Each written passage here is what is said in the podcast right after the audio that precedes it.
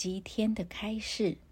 吉天生于一千两百年以前的北印度，他是梵文古籍《入菩萨行论》或曰《从事菩萨道》的作者。该书阐释了菩提道的生活方式。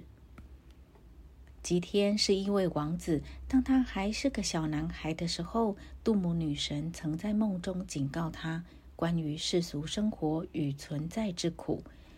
就在吉天要登基成为国王的前夕，智慧本尊文殊师利到来，再度告他以现世之苦。吉天毅然决然放弃了他的王位，到森林里去练习瑜伽与禅修。他成为那兰陀佛学院的一个僧侣。吉天在那兰陀佛学院的时候，喜欢把自己关在屋内，不与他人来往。一天还要吃五顿饭，他的师兄弟给他取了个绰号，叫布苏库，意思是一个只会吃、睡、拉撒的家伙。没有人知道他是有正量的。久而久之，就有许多僧人觉得佛学院养了个这么大米袋，实在是很不光彩，于是想把他赶出去。他们想出了一个借口来说，是每一个比丘都必须当着所有人的面背诵一部完整的经论才算合格。大家觉得吉天整天无所事事，肯定什么都没学到，到时候背不出来，出了洋相，就会自觉惭愧而主动离开这儿了。听到这个消息，吉天最初是反对的。但大家非常坚持，他只好同意。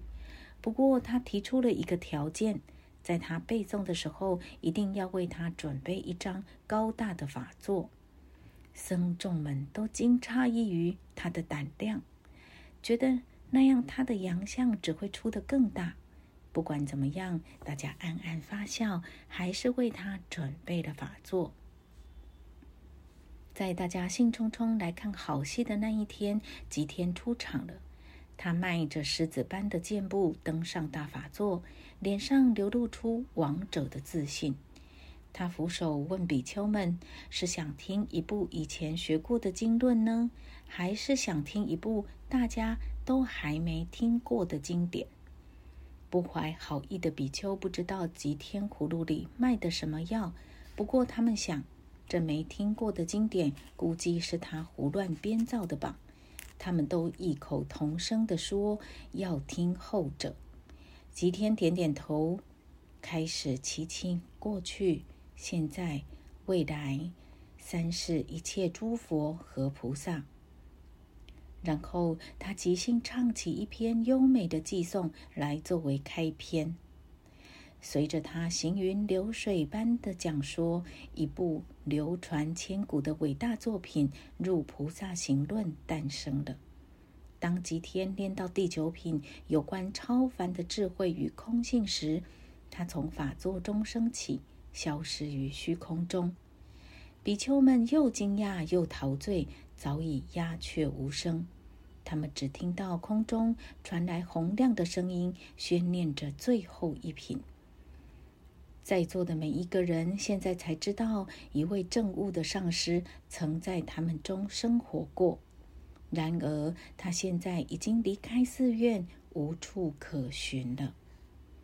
原先想赶走吉天的人达到目的了，不过他们现在只有后悔。他们小心地进入吉天平时总是紧闭的牢房，疗房，发现还有两本杰出的著作。吉天把他们留在了门楣上的小架子里。尊贵的吉天至今仍被誉为印度佛教最伟大的政务作者之一。时至今日，他的长篇梵文古典名著《入菩萨行论》依然广为流传。